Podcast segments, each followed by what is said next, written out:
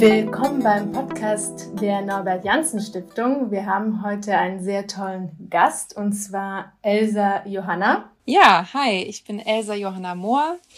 Ich bin Sängerin, Musikerin und Songwriterin aus Köln und ähm, habe dank der Janssen Stiftung ein neues Album aufnehmen können. Das kam jetzt im März heraus mit meiner Band Lua.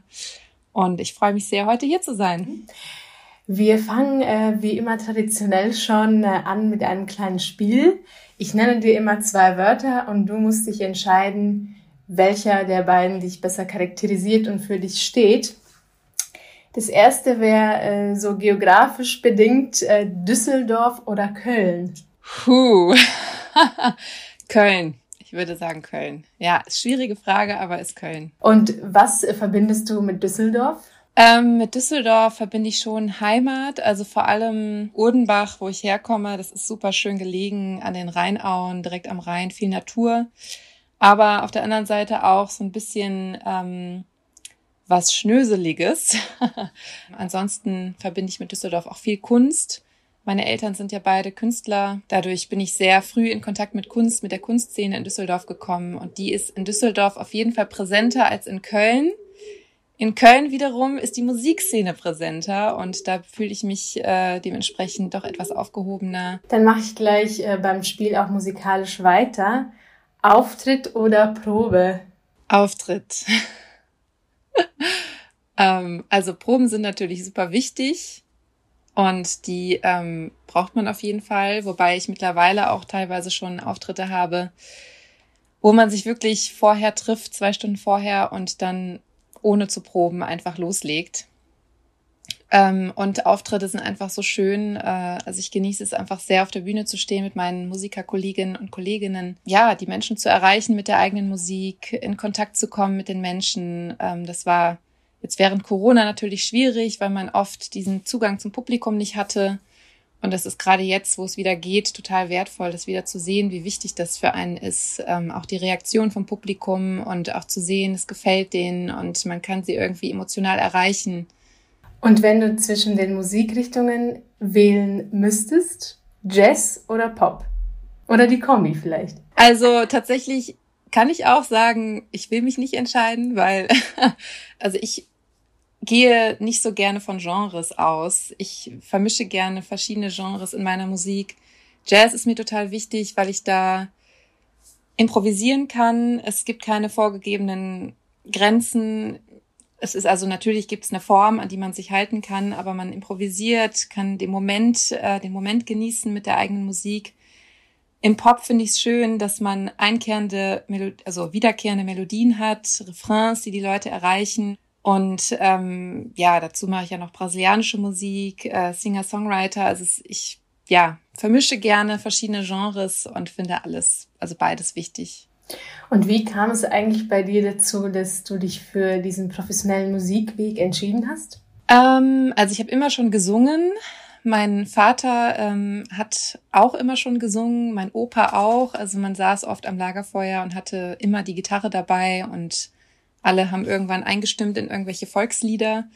Und mein Vater war voll der Beatles-Fan und das habe ich schon sehr früh mitbekommen. Und dann bin ich schon früh in den Schulchor eingetreten und hatte dann auch direkt die ersten Soli und ähm, dann habe ich mich aber nach der Schule erstmal für Sprachen entschieden, weil mir das auch wichtig war. Und ähm, dann habe ich in München, wo ich ja auch studiert habe, Sprachen, äh, habe ich dann trotzdem auch viele Musiker und Musikerinnen kennengelernt, hatte meine ersten Bands.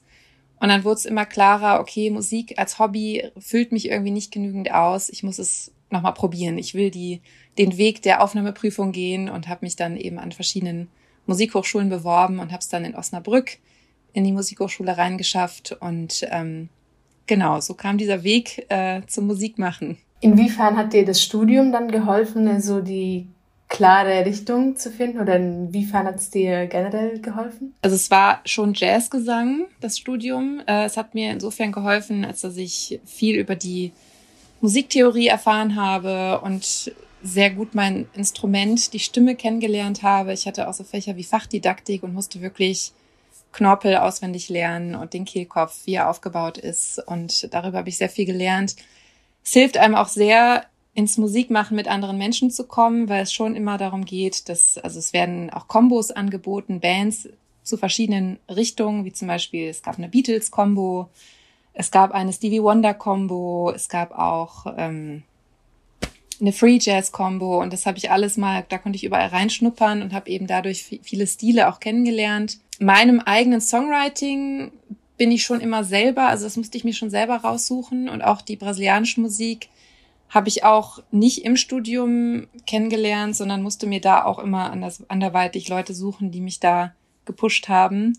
Und der Rest kommt natürlich einfach vom äh, Musik machen und äh, durch die Praxis wahrscheinlich. Man muss es einfach machen, man muss äh, sich trauen, man darf nicht zu so perfektionistisch sein, sondern einfach machen. Äh, man darf nicht zu sehr warten, dass man irgendwie entdeckt wird. Man muss sich Bands suchen und einfach Learning by Doing, äh, Veranstalter mal anschreiben, ob man dann Konzert spielen kann. Also es ist schon viel, was so mit der Zeit erst kommt, was einem jetzt nicht unbedingt im Studium beigebracht wird. Ich finde es bei dir auch sehr spannend, dass du ja eigentlich deine Studien dann im Endeffekt kombiniert hast, dass du auch diesen Bezug hast zur brasilianischen Musik, wie du schon meintest. Ich war mit 16 für ein Jahr in Brasilien und habe da einen Schüleraustausch gemacht. Da habe ich jetzt noch nicht viel Musik gemacht, aber da hat mich schon die Kultur und das Land total gepackt. Und ähm, dann bin ich in München äh, mit Leuten in Kontakt gekommen, die mich gefragt haben, hey, kannst du eigentlich, also wenn du doch Portugiesisch studierst, äh, und Portugiesisch sprichst, kannst du dann nicht auch mal The Girl from Ipanema singen? mhm. Das ist ja so der bekannteste Song, den man hier auch kennt. Ähm, und dann habe das war so der erste Bossa Nova, den ich dann gelernt habe für eine Band in München. Und dann kamen noch so zwei, drei andere Songs dazu. Und im Studium habe ich dann ja auch ähm, den Fokus Lyrik gewählt äh, und hatte dann tatsächlich portugiesische und brasilianische Lyrik als Schwerpunkt. Also das hat mir schon sehr geholfen, das Studium einfach die Sprache noch mehr zu verstehen. Also das Sprechen habe ich ja auf der Straße im Prinzip in Brasilien gelernt, aber im Studium kam natürlich auch Grammatik dazu und das hilft mir natürlich sehr beim Schreiben auch von Songs. Also ich habe eigentlich keine Projekte, wo ich nicht irgendwann mal auf Portugiesisch auch singe. Und du machst ja neben deinen Solo-Projekten ja auch Musik in einer Band. Ich hoffe, ich spreche es richtig aus, Lua. Was für eine Musikrichtung ist es und wie habt ihr euch gefunden in der Gruppe? Also erstmal Lua ist vom portugiesischen Wort Mond abgeleitet. Da geht's auch schon los mit dem Portugiesischen, ähm, aber sehr gut ausgesprochen. und ähm, das war zum Beispiel eine Band, die sich im Studium gegründet hat. Also ich bin ja die Bandleaderin und habe mir ähm, irgendwann gedacht, ich gründe eine Band. Und dann fiel mir eben Ulla, Martin Ellis ein, die auch Gitarre studiert hat zu der Zeit, als ich dort ähm, Jazzgesang studiert habe in Osnabrück. Und dann gab's noch die Lena Larissa Senge, mit der ich mich auch gut verstanden habe, die, mit der ich auch ein paar Mal schon zweistimmig Sachen gesungen hatte. Und da wusste ich, das funktioniert irgendwie von den Stimmfarben gut zusammen. Dann habe ich die beiden gefragt, es war 2017 und ähm, ja, seitdem sind wir eine Band und es ist ein stetiges Wachsen und ähm, sich neu finden und weitergehen. Es ist wie so eine kleine Familie schon auch, ne, weil man natürlich sehr eng zusammenarbeitet. Und ähm, jetzt haben wir eben letztes Jahr das zweite Album aufgenommen und äh, dieses Jahr dann veröffentlicht. Und was für Songs sind auf eurem neuen Album? Also für jemanden, der euch noch gar nicht kennt, was erwartet da ein? Wir sind ja schon mal eine sehr spezielle Besetzung. Wir sind drei Stimmen. Ähm, Ulla spielt E-Gitarre und äh, hier und da auch Mandoline.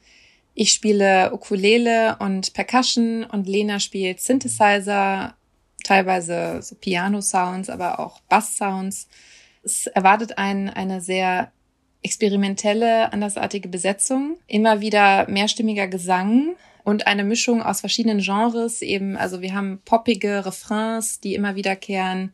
Wir haben folkige Momente, wo Ukulele und Mandoline zusammenspielen.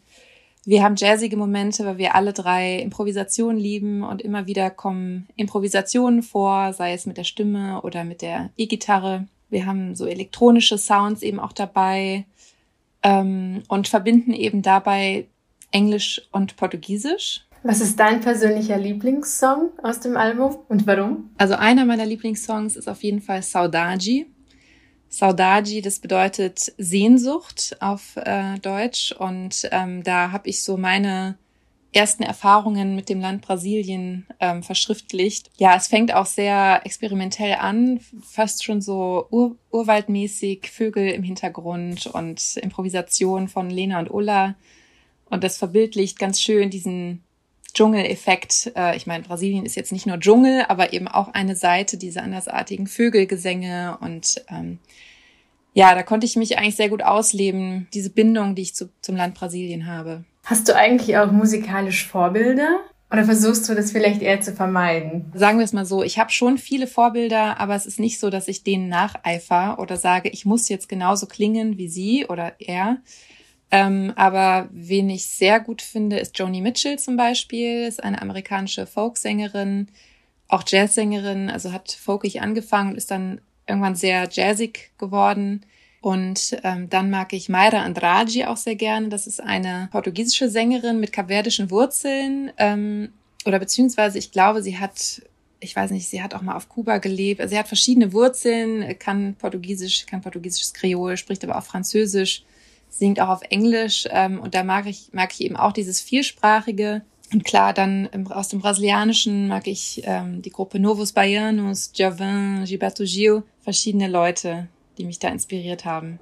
Und gibt's jemanden, mit dem du gerne eine Kooperation eingehen würdest? Ein Musiker, Musikerin oder Band, wenn du dir das so in den Träumen vorstellen könntest? Die amerikanische Sängerin Becca Stevens, die ist, weiß nicht, die, ob du sie jetzt kennst, aber so unter den Jazzern ist sie auf jeden Fall bekannt weil sie mischt auch jazzige Elemente mit Popmusik und Folkmusik und äh, ich schätze sie sehr als Songwriterin. Und ich finde sie sehr inspirierend, weil sie auch jetzt ein Kind bekommen hat. Und das sieht man auch nicht allzu oft, dass Musikerinnen Karriere und Kind zusammenkriegen. Und da habe ich natürlich schon mal gedacht, ach, wenn sie mal hier wäre, so als Vorband für Becca Stevens spielen, das wäre schon ziemlich cool. Du hast ja jetzt schon zwei Alben mit äh, Lua aufgenommen und hast Soloprojekte und äh, auch die Studien schon abgeschlossen. Was wären denn für dich äh, die persönlichen Ziele für die Zukunft? Also ein Ziel ist zum Beispiel eine Brasilien-Tournee irgendwann mal mit meiner Band. Das ähm, erfordert sehr viel Organisation und Arbeit, ähm, aber ist schon ein Ding, was ich irgendwie gerne mal machen würde. Weiter Alben aufnehmen mit meinen Bands. Nächstes Jahr bringe ich ein brasilianisches Album mit einem brasilianischen Gitarristen raus im Duo. Und das äh, steht dann mal wirklich nur unter meinem Namen, Else Johanna Moore, featuring Flavio Nunes, ähm, weil ich bisher eben vor allem in Bands agiert habe. Ich würde gerne noch auf größeren Bühnen stehen, vielleicht mal auf Festivals spielen. Was war eigentlich für dich das letzte Konzert, was dir so ganz stark in Erinnerung geblieben ist, weil es vielleicht sehr schön war oder sehr groß? Jetzt so ad hoc fielen mir da zwei Konzerte ein, und zwar in Bochum und in Bad Salzuflen. Und bei beiden Events war es so, dass irgendwann die Leute aufgestanden sind und getanzt haben und ja, die Leute teilweise sogar Songs schon mitsingen und ähm, tanzen. Das wärmt immer mein Herz. Also das waren so die schönsten Erlebnisse eigentlich in letzter Zeit. Und hast du eine Empfehlung an junge Menschen, die in Richtung Musik gehen möchten, sich vielleicht aber noch nicht trauen oder vielleicht skeptisch sind? Mein Motto ist immer dieses einfach machen, einfach loslegen, nicht zu lange warten, bis man entdeckt wird und auch nicht zu perfektionistisch sein. Also natürlich sollte ein Song, den man rausbringt, zum Beispiel, ähm, sollte der gut sein, aber es ist ja am Ende nur eine Momentaufnahme und ich bin immer gut gefahren, einfach zu machen und mit dem Machen wird man besser und professioneller. Und ja, vielleicht auch noch als Tipp, nicht zu sehr davon ausgehen, was die anderen hören wollen. Für sich selbst spielen. Natürlich will man die Leute erreichen, aber das passiert automatisch, wenn man, wenn die Leute hören, okay, da versinkt gerade jemand total mit der eigenen Musik und der spürt es total oder diejenige spürt es total. Und das kommt dann automatisch. Vielen Dank, Elsa Johanna, dass du heute für das Gespräch da warst. Es hat mir sehr viel Spaß gemacht und äh, hat nochmal einen ganz anderen Blick in die Musik und ins Musikmachen vor allem äh, gewährt. Auch hier nochmal ein Dankeschön an die Norbert Janssen Stiftung, dass, ähm, dass ihr es möglich macht, Leuten zu helfen, ähm, die eine Vision haben, die ihrer Leidenschaft nachgehen. Wir brauchen das einfach, dass, dass Leute hinter uns stehen, ähm, weil es einfach nicht immer einfach ist, sich durchzuschlagen und ja, vielen Dank an dieser Stelle an euch und an Norbert Janssen fürs Möglichmachen und fürs Umsetzen unserer Träume.